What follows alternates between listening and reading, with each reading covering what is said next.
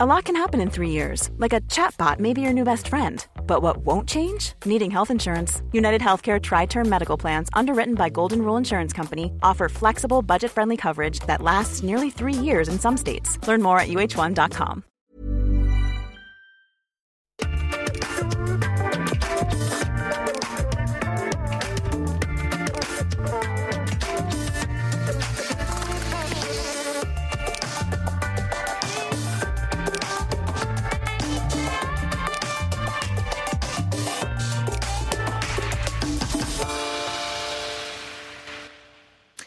Dans cette émission, nous ouvrons les portes de différents mondes. Et le monde de notre invité, c'est celui du scénario, de la réalisation, c'est celui du cinéma populaire et exigeant. Un cinéma qui reste dans les mémoires de tous, jeunes, moins jeunes, qui traversent toutes les générations. Ce qu'elle a écrit et réalisé, ce sont des films qu'on regarde dix fois, cent fois, en famille, avec des amis, avec les copains des enfants, quand tout va bien ou quand on n'a pas le moral. Des films qu'on finit par s'approprier et qui intègrent notre propre histoire. La Grande Vadrouille, La Folie des Grandeurs, Les Aventures de Rabbi Jacob, La Boum 1, La Boum 2, L'étudiante, La Bûche, Fauteuil d'orchestre, des succès, des films essentiels qui ont su trouver une place dans nos cinémathèques intimes. Mais comment a-t-elle fait? Comment fait-on pour sentir à ce point les attentes d'un public, d'une époque? Comment fait-on pour écrire des dialogues et des histoires dont les gens se souviendront toute leur vie? Posons-lui toutes ces questions. Bienvenue dans un monde, un regard. Bienvenue à vous, Daniel Thompson. Merci. Merci d'avoir accepté notre invitation ici au Sénat, dans le Dôme Tournon. Vous êtes scénariste, dialoguiste, réalisatrice. Est-ce qu'il pourrait d'ailleurs vous inspirer un scénario, ce lieu le Sénat, une comédie au Sénat, vous qui aimez les associations un peu insolite. Pourquoi pas Vous y avez déjà pensé? Non, mais tout peut m'inspirer, en effet. Ça fait partie, effectivement, de, du comment vous faites, puisque vous vous, posiez la question. Euh, je crois que c'est la curiosité et, le, fait d'être beaucoup à l'écoute de, de, ce qui se passe, de la vie des gens, de, de certains décors qui peuvent aussi euh, mhm. inspirer quelque chose. C'est pas facile de choisir un lieu de tournage et d'obtenir les autorisations. Je crois que parfois c'est compliqué, notamment oui, l'Opéra de Paris. c'est souvent très compliqué. Mon père était très doué pour ça, donc parce que la plupart, les, les grands films que vous avez cités sont quand même ses films à lui, mhm. plus plus plus qu'à qui que ce soit. Et donc euh, c'est vrai qu'il avait euh, un, don particulier pour séduire ceux qui pouvaient donner les autorisations, notamment d'ailleurs André Malraux qui lui a donné la permission de tourner pour la Grande Vadrouille dans l'Opéra de Paris sur le toit de l'Opéra de Paris, euh, dans, dans, euh, dans la cour des Invalides pour les aventures de Rabbi Jacob, enfin des lieux euh, qui d'ailleurs donnent une, valeur extraordinaire à la beauté, à la une grande beauté au film. Donc c'est une une préoccupation qui a été très très importante pour lui toujours d'obtenir ces permissions en question. Quand on parle cinéma, on évoque souvent la réalisation des films, rarement l'élaboration d'un scénario, alors que tout part de là. Aux États-Unis, d'ailleurs, les scénaristes sont souvent plus reconnus. Est-ce qu'il y a une forme d'ingratitude avec les scénaristes en France? D'ailleurs, les scénaristes, quand ils se mettent en grève aux États-Unis, ça fait beaucoup parler, ça paralyse le cinéma. Ben, je crois que non. D'abord, je pense que les scénaristes sont, sont aussi euh, maltraités aux États-Unis qu'en France. Je crois mm. qu'il n'y a, a, pas à les envier, mais je crois qu'effectivement, euh, la grève va être quelque chose de, de, de très grave et qui euh, d'ailleurs entraîne les comédiens, puisque maintenant les comédiens se mettent en grève aussi. Mais je crois que le problème sera le même en France si les, les, les scénaristes se mettaient en grève, parce que tout, tout repose sur nos, nos épaules, sur nos, nos, nos, cerveaux, notre imaginaire, notre imagination et, et, le, et, le, voilà le Vous talent. Ils sont maltraités en France, les scénaristes? Mais oui, ils sont maltraités parce qu'ils sont mal payés déjà, ça c'est une forme de, effectivement de maltraitance. Et puis euh, ils sont très, euh, ils sont très ignorés. Personne connaît leur nom, personne ne sait vraiment qui, qui, ils sont, à part bien entendu à l'intérieur euh, du microcosme. bien sûr, le microcosme professionnel. Et ça, c'est d'ailleurs ce qui est le plus important. Enfin, on est, en effet, si on, on a envie de, de, de, devenir un peu célèbre, il faut surtout pas être scénariste. Mais si on a envie d'avoir un métier magnifique, il faut être scénariste. Et j'ai envie de le creuser ce métier pour comprendre comment un scénario s'écrit. Je voudrais revenir sur la façon dont ça a commencé pour vous. Vous avez été très vite fasciné euh, dès votre plus jeune âge par la construction d'un scénario et euh, d'un film avec euh, votre père Gérard Houry. Vous dites j'étais rodé à cette atmosphère étrange du bureau du scénariste, être dans une pièce pendant des heures, des semaines, des mois, parler, prendre des notes, rire, ne pas rire, avoir des moments de silence, de panique, se demander si le film sera bien ou pas bien. C'est donc comme cela qu'un film commence, à partir c'est comme ça. C'est comme ça que ça commence. C'est comme ça, je pense que ça commence pour tout le monde, parce que je sais que quand euh, je parle à d'autres scénaristes ou que je travaille, d'ailleurs, j'ai travaillé évidemment avec beaucoup de, de, de metteurs en scène, co-scénaristes ou de co-scénaristes tout court. Euh, voilà, c'est notre vie, ça. C'est notre vie, et, et euh, je crois que la, la, la, la principale qualité, c'est l'acharnement. Hmm. C'est l'acharnement euh, autour d'une histoire qu'on tient à raconter euh, et que par moment on se dit est-ce que vraiment euh, ça va ça va faire un film? Est-ce que vraiment ça va être passionnant? Est-ce que vraiment on va trouver ce qui va venir après, ce qui va se passer pour pour, pour séduire, surprendre les, le spectateur, pour euh, voilà, pour créer une atmosphère? Accepter la réadaptation, accepter de changer dix fois, cent fois le scénario, peut-être? Oui, accepter de de, de, de, de mettre à la poubelle entre entre guillemets, puisque maintenant ça se passe plus avec des papiers, sauf chez moi, parce que j'écris toujours sur des papiers. Ah, mais euh, mais c'est vrai qu'il faut il faut euh, il faut être très très sévère avec soi-même et il faut un petit peu un, un, petit peu comme comme comme la levure pour les pour le pain ou pour les gâteaux, il faut laisser reposer. Euh, et, et, essayer d'avoir un œil neuf sur son propre travail, ce qui est une chose très difficile et c'est pour ça qu'on a souvent recours quand même à un co-scénariste ou même des copains euh, auxquels on demande euh, qu'est-ce que tu penses, où j'en suis, qu'est-ce que je fais, parce qu'on est, on est très perdu après dans, dans, son propre travail. Votre père avait une pochette verte dans laquelle il glissait tout ce qui pouvait l'inspirer, un dessin, un article, la retranscription d'un dialogue qui avait pu le faire rire. Il la sortait au moment d'écrire un nouveau scénario et vous avez dit un jour, pendant des années, il y avait cette feuille de papier sur laquelle il avait marqué usine de chewing-gum.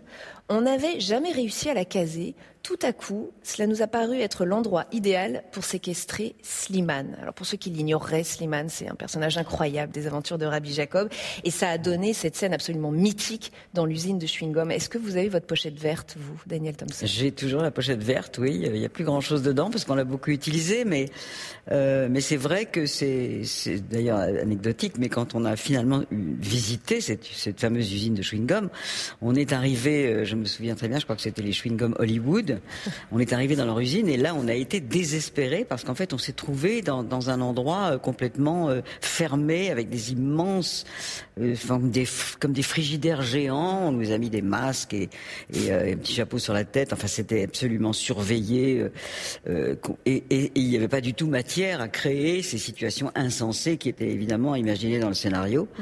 Et donc, on s'est rabattu sur une usine de sucre et euh, qui, qui, avec lesquels on a raccordé évidemment un, décor qui a été ensuite construit en studio. Mais cette visite de cette usine de chewing-gum a été un des moments les plus douloureux possibles parce qu'on s'est dit mais on peut rien faire ici. Il n'y avait pas évidemment aucune, grand moment aucune des, des, possibilités, un grand moment de désillusion. Donc voilà, on s'est. Il y a un scénario que vous avez au fond de vos tiroirs et que vous avez envie de, de ressortir un jour qui vous titille? Euh, oui, oui. Il y en a, il y a une ou deux idées comme ça qui ont été euh, des choses que j'avais commencé à écrire et puis qui se sont pas faites. Euh, j'y pense. Vous pouvez nous en parler? Non, pas vraiment. D'accord, comme ça c'est clair. Non, mais je pensais par exemple à Rabbi Jacqueline, dont vous avez parlé plusieurs fois, et puis qui devait être une sorte de suite hein, aux aventures de Rabbi Jacob. C'est définitivement terminé, c'est définitivement non, c'est pas définitivement terminé parce que en fait ça a été euh, ça a été une suite de tentatives exactement avec les séances de travail dont, mmh. vous venez de parler et, avec euh, tout à coup en effet de, de, de, embarqué dans un autre un autre scénario qui était d'ailleurs ces années moi puis ensuite dans la série Bardot que, qui vient de d'être diffusée euh, et puis mes, mes co-scénaristes aussi partaient vers d'autres projets donc on s'est un petit peu essoufflé et, et puis l'actualité est, est extrêmement euh, euh, fluctuante sans cesse mhm. et, et, pas d'une manière bien souriante, faut bien le dire. Et cette actualité, elle nous a rattrapé tout le temps parce qu'en fait, les choses vont si vite et ce, ce, ce scénario de Rabbi Jacqueline, il, il doit contenir quand même l'ADN du, du, du, oui. du, premier film, si possible, euh, parce que c'est un film que j'adore et qui, est, qui était un petit peu touché par la grâce et qui a, mais enfin, qui quand même euh, euh, joue sur des, des, des, thèmes qui sont euh, en effet le, le, le, le terrorisme, euh, la violence, euh, le kidnapping euh, et, et, le conflit des religions et l'incompréhension et, et, le racisme. Alors, toutes ces, toutes ces, tous ces mots que je viens de prononcer, ils sont toujours bien sûr très très présent aujourd'hui. Et euh, dès qu'on on, avait une idée, eh bien le, quelque chose nous rattrapait et faisait que cette idée devenait très très vite euh, euh, déjà déjà passée ou déjà trop dans l'actualité ou pas assez. Mais c'est l'actualité le problème ou c'est la frilosité des diffuseurs, des producteurs, la pression de l'opinion, la pression des réseaux sociaux? Est-ce que c'est pas ça aussi qui, qui freine le projet qui bah, C'est surtout notre propre euh, notre propre conscience de, de tout à coup aujourd'hui, euh, de choses qu'on peut dire ou ne pas dire, de, de, de dialogues qu'on peut écrire ou pas écrire, de choses qui peuvent choquer ou pas choquer. Euh, il y, a, y a effectivement moins de, de, liberté, de légèreté. Euh, alors, est-ce à dire que les aujourd'hui qu'à l'époque manquent de sel, qu'elles sont plus consensuelles, justement pour plaire un peu à tout le monde? Est-ce que ça baisse la qualité des comédies selon vous, avec le regard que vous avez? En tout cas, une comédie comme euh, effectivement Rabbi Jacqueline, qui serait, qui serait euh, en effet euh, une, moi, le thème étant de reprendre les personnages qui mm. sont les héritiers de, de les descendants de, de, ces de ces personnages en question, donc musulmans, catholiques, juifs, etc., qui se mélangent dans une aventure qui doit être très drôle et en même temps euh, qui est quand même une aventure et puis qui est une aventure euh, un peu quand même qui, dans la violence. Mm-hmm. Donc euh, mm-hmm. on l'oublie ça dans Rabbi Jacob, mais enfin c'est là. Mm. Et donc tout ça c'est très compliqué parce que parce qu'il faut faire attention aujourd'hui à ne, ne pas effectivement, euh, euh, euh, enfin ne pas sentir qu'on est qu'on est un petit peu qu'on bouscule certaines choses et que les, les, les, choses aujourd'hui sont beaucoup plus euh, cloisonnées qu'elles ne l'étaient à l'époque, bien qu'à l'époque c'était pas facile non plus. Oui, c'est ce que j'allais dire. L'actualité n'était pas simple non plus. Mais mais voilà, on avait on avait on, pouvait effectivement rire de tout et là cette cette fameuse notion de rire de tout, je trouve qu'elle est en train de, de se diminuer un petit peu. Le, monde du, cinéma, vous y êtes né, vous y avez baigné tout de suite. Donc, je le disais, fille de Gérard Houry et de l'actrice Jacqueline Roman. Dès l'âge de 4 ans, vous allez au cinéma 3 à 4 fois par semaine. À l'âge de 9 ans, vous êtes frappé par un film en particulier, Miracle à Milan, de Vittorio de Sica. Euh, est-ce que faire autre chose qu'un métier lié au cinéma vous était impossible? Est-ce qu'il y avait quelque chose d'écrit? Non, enfin oui et non. en fait, je voulais être avocate. J'ai d'ailleurs fait un an de droit. Euh, après mon bac et euh, je me suis beaucoup ennuyée.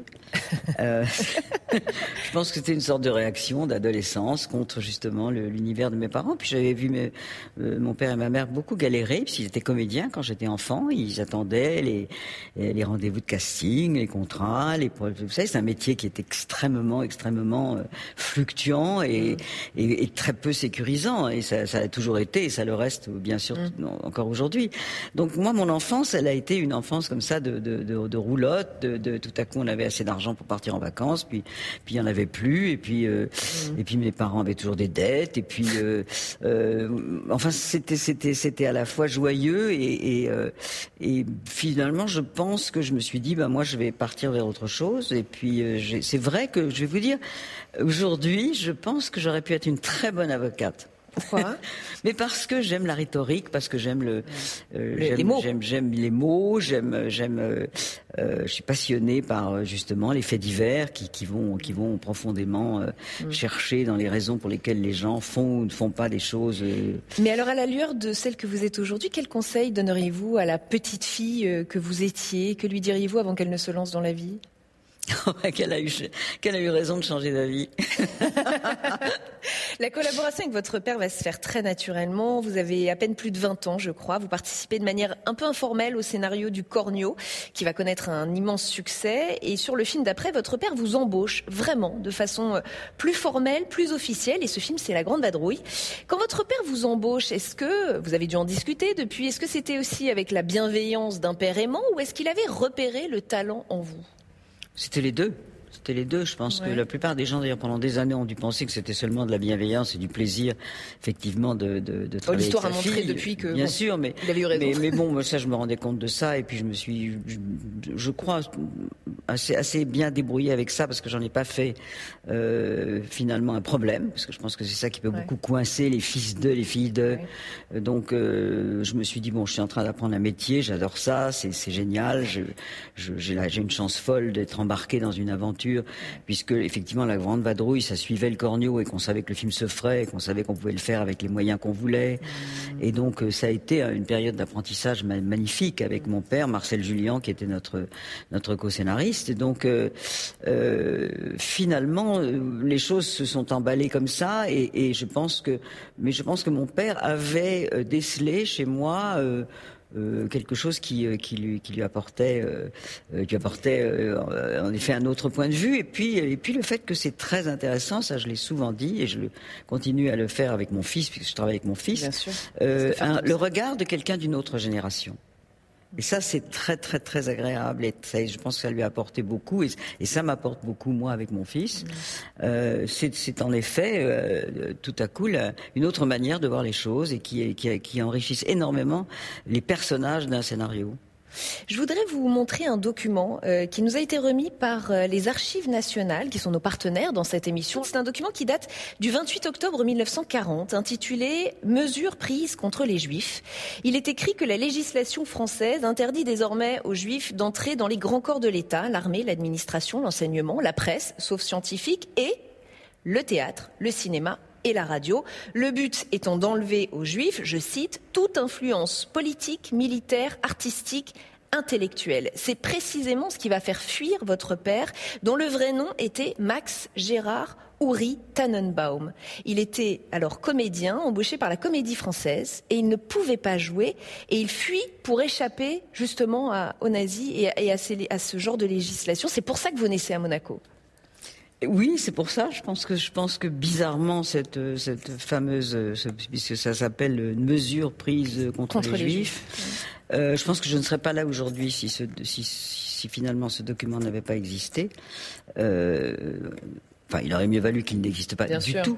Mais comme il a existé, ça a incité effectivement mon père et, euh, et ma mère. Donc, il a embarqué sa fiancée avec lui à l'époque. Et euh, ils ont fui grâce à ça, parce qu'il travaillait à la Comédie Française et à la radio et que du jour au lendemain, on lui a dit, euh, Monsieur Uri Tenenbaum, puisque c'était le nom du mari de sa mère, toute une histoire de famille, mais enfin, il s'est appelé Tenenbaum toute son, toute son enfance, et, sa, et, sa, maman, euh, Marcel Uri, de toute façon était juive, donc euh, c'était c'était réglé, si j'ose dire. C'était foutu pour lui. c'était foutu. Ma mère elle-même avait un père juif, enfin bref, tout ça n'était pas très très très facile à l'époque, et grâce à ça, ils, ils, ont, ils sont partis, ils sont partis en zone libre, mm. et c'est là que je suis né, en effet, en 42. Et ce qui est incroyable, l'histoire est vraiment atypique dès le début avec votre père, parce qu'à votre naissance, il refuse de vous reconnaître officiellement euh, pour vous protéger des nazis, justement. Euh, il préfère que vous preniez le nom de votre mère. Ben, c'est-à-dire que euh, bizarrement d'ailleurs je me suis toujours appelé Ouri tout de même, je pas, mais c'était pas légal.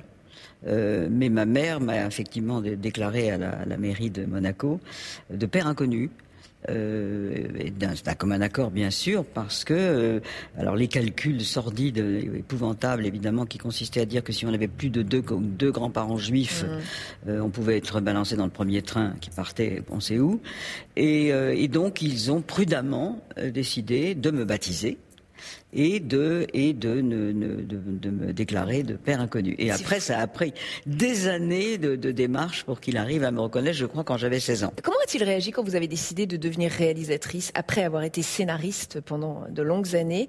Il a fait partie de ceux qui vous ont encouragé? Oui, vous ont dit fais, tes films à toi? Il m'a beaucoup, beaucoup encouragé. Beaucoup. Euh, mon père m'a beaucoup encouragé. Euh, l'homme de ma vie, Albert Koski, m'a beaucoup encouragé. Mes enfants, les producteurs tout le monde me disait fais ton film. Et je me disais mais qu'est-ce qu'ils ont tous pour, c'est quoi mon film? Je suis scénariste je me je, je, je, me je me fonds dans l'univers de, de, de, de, beaucoup de metteurs en scène merveilleux et différents. Je fais des choses qui n'ont rien à voir les unes avec les autres ce qui est génial pour un scénariste et puis euh, la curiosité l'a emporté, euh, le fait que j'étais déjà plus si jeune que ça et que je me disais oh là là si je commence pas, si j'essaye pas, si mmh. c'était un essai en fait. C'est vraiment un essai. Et puis comme l'essai s'est bien passé puisque c'était La Bûche. Et que eh ça oui, a quel essai réussi. 99, La Bûche qui fait un carton, quatre nominations au César, notamment pour la première œuvre de fiction, la meilleure première œuvre de fiction. Charlotte Gainsbourg obtient le César de la meilleure actrice dans un second rôle. Et c'est là que vous dites, vous découvrez le bonheur de diriger des acteurs. Ce qui naïvement peut paraître un peu surprenant parce qu'on se dit que ça peut être un peu compliqué de diriger des acteurs. D'ailleurs, votre père disait lui-même, un acteur, c'est comme du papier de soie. Si on le froisse, c'est fichu. Ils sont un peu à fleur de peau, ces acteurs. Ça doit pas être simple quand même de les diriger. Ça a été finalement tout de suite simple. C'est ça qui m'a complètement surprise moi-même parce que j'ai adoré ce, contact avec eux. J'ai adoré justement arriver à déceler un petit peu. Euh, savez, ils sont très différents les uns des autres. Certains aiment qu'on leur donne des indications, d'autres pas. Il faut arriver à trouver cette, cette cet équilibre avec chacun. Et, euh, et, puis, je me suis surtout aperçu que ça a, ça a été un grand bonheur que je, que je n'avais pas eu avant. Et effectivement, comme de toute façon j'écrivais les dialogues, mm. euh, bah, de me retrouver directement avec cette, mm. cette direction d'acteurs, que moi c'est un mot que j'aime beaucoup, euh, pour justement les orienter, euh, ou pas d'ailleurs, parce qu'il faut les laisser aussi euh, l'interprétation. Donc, mm. il faut, mais après, bon, d'avoir cette, cette, cette mainmise, si j'ose dire, sur la manière dont mes dialogues vont être traités. Alors que d'habitude, ben, c'était le metteur en scène qui faisait cette, cette cette, cette, démarche intermédiaire. Et puis de temps en temps, on pouvait être surpris en bien ou en mal parce que c'était mieux qu'on avait prévu ou moins bien. Mm. Et là, j'ai vraiment adoré ce travail. Et puis, j'ai, je pense qu'aussi ça, ça vient de, justement de, de, mon enfance dont je parlais tout à l'heure. J'ai quand même été élevé par deux comédiens et, mm.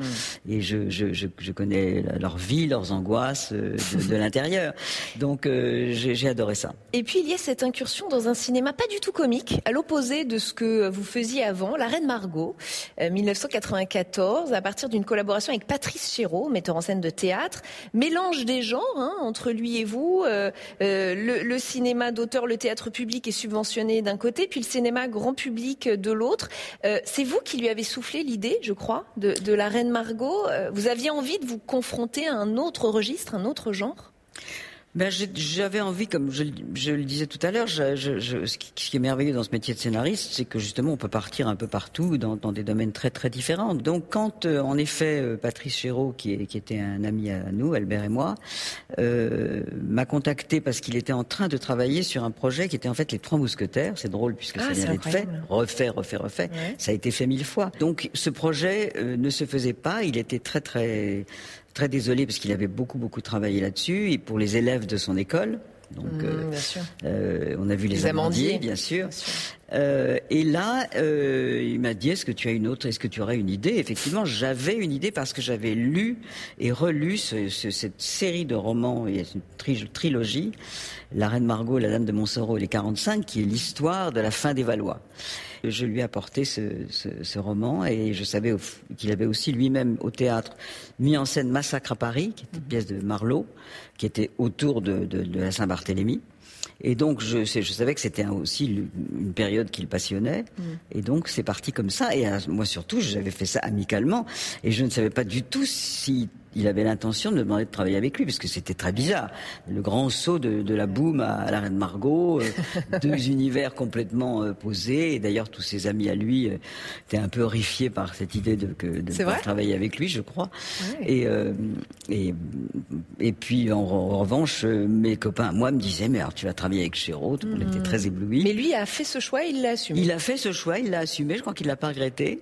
non, et je crois que ce choix était aussi intéressant pour Claude Berry, notre producteur parce que parce que Claude voulait faire un grand film populaire. En fait, La Reine Margot a été à mi-chemin entre un grand film populaire et, et l'univers de mm. Patrice qui est qui est, qui est un petit un petit peu plus disons intellectuel. Plus récemment, vous avez écrit et réalisé pour la télévision avec Bardot une série de six épisodes écrites et réalisées par Christopher Thompson et vous-même, donc Christopher Thompson, on l'aura compris, votre fils, œuvre qui raconte la vie de Brigitte Bardot entre 1949 et 1960, une femme scandaleuse, une femme qui va faire éclater sa liberté à la, figure d'une époque très conservatrice.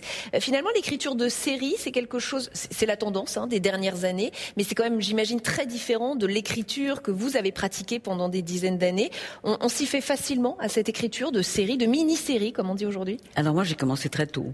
J'ai commencé à écrire euh, pour la télévision euh, dans, les, dans les, années 70. Et j'ai toujours écrit pour la télévision. Euh, J'avais écrit une fameuse série, qui, je dis fameuse parce que beaucoup, beaucoup elle est devenue un peu culte, qui s'appelait Petit déjeuner compris, mmh. euh, mise en scène par Michel Berny et qui était, qui a été un, un, énorme succès. On avait trois chaînes à l'époque. On faisait 72, 73% d'audience. Ça fait rêver. ah oui, c'est fini ça. et donc voilà. Et donc j'ai toujours écrit pour la télévision mmh. et, donc ça n'a pas été nouveau pour moi. Ce qui a été nouveau, c'est la mise en scène à la télévision. Hmm. Ça, c'est la première fois. Et c'est un peu tard, mais je m'y mets. Et alors, ça donne quoi? J'ai adoré ça. J'ai adoré ce rythme. J'avais très peur de, de, de la fatigue, de, de effectivement, d'être un peu bousculé dans euh, le rythme dans le, par le rythme et, et ce rythme m'a bien plu ce rythme ne m'a pas plus fatigué que que, que, que, de faire un film. J'ai, en plus, ça a été vraiment une expérience très, très passionnante et très merveilleuse de travailler avec mon fils. Donc, on avait partagé chacun, chacun certains épisodes et qui sont donc aujourd'hui toujours sur France, France mm point, télé. Et, euh, et donc. Euh, euh, je, je, je, je, me suis senti bien sur ce, sur ce plateau avec, avec ce, effectivement ce, ce rythme de beaucoup, beaucoup de minutes par jour. J'ai des photos à vous proposer, Daniel Thompson. Il s'agit de Destry Aline Spielberg. Elle est la fille de Steven Spielberg, très grand réalisateur qu'on ne présente pas, et de Kate Capshaw. Elle a décidé de se lancer comme réalisatrice à son tour. Euh, son père se dit très fier d'elle. Dans votre famille, on est réalisateur de parents en enfants. Quel conseil donneriez-vous à la, à la fille Spielberg qui se lance Ah, écoutez, je lui dirais d'assumer son nom. Euh, et, de, et, de, beaucoup travailler euh, et de, et de se débarrasser de tout ce que, de tout ce que peuvent penser les autres. Hmm. C'est une jeune femme qui pose, euh, qui prend la pose devant l'entrée du camp d'Auschwitz. Euh, c'est la grande mode des selfies aussi euh, sur ce lieu terrible, un phénomène qui prend une telle ampleur que le mémorial d'Auschwitz a fait un rappel à l'ordre aux visiteurs. Comment la fille d'un homme qui a fui les mesures anti-juives pendant la guerre perçoit-elle cela? Est-ce que j'ai vu cette photo, j'ai trouvé ça ahurissant. Bah, vous savez, c'est le mauvais goût ambiant. En même temps, je trouve que c'est important que le plus de monde possible vienne visiter ce, lieu et se souvienne, bien sûr. Alors encore une fois, ambiguïté. Mmh. Euh, mais maintenant, euh, le mauvais goût, il est, il est malheureusement transcendé par les réseaux sociaux. Mmh. Euh, et donc tout le monde voit cette photo et, et, et bon, bah c'est, voilà, c'est très très mauvais goût. Euh, mais euh, l'air du narcissisme. Voilà, c'est moins grave que ce qui s'est vraiment passé là-bas. Hmm. Une dernière question qui est en lien avec notre lieu, Daniel Thompson. Nous sommes entourés de quatre statues qui représentent chacune une vertu. Il y a ici la sagesse, ici la prudence, ici la justice et derrière moi l'éloquence. Laquelle de ces statues, de ces vertus vous caractérise le plus ou à laquelle vous auriez envie de vous référer? Je pense la sagesse. La sagesse. Pourquoi? Parce que c'est un art de vivre. C'est un art de. C'est un, un, art de, de finalement d'avoir le sens des proportions dans la vie, des priorités. Euh, et je crois que ça, ça guide beaucoup, beaucoup de, de, de, ma vie en tous les cas. Mm. Et, euh, et donc euh, voilà, et de se rendre compte de la, de la chance qu'on a quand on en a, et, et puis de, de ne pas attacher trop d'importance aux choses qui n'en ont pas. Euh, et d'attaquer, mais d'avoir, de donner beaucoup d'importance aux choses qui en ont. Hmm. La sagesse, on s'arrêtera sur ce mot. Merci infiniment Daniel Thompson d'avoir été avec nous dans ce rendez-vous euh, si joli. Merci, merci beaucoup et merci à vous de nous avoir suivis comme chaque semaine. À très vite sur Public Sénat. Merci.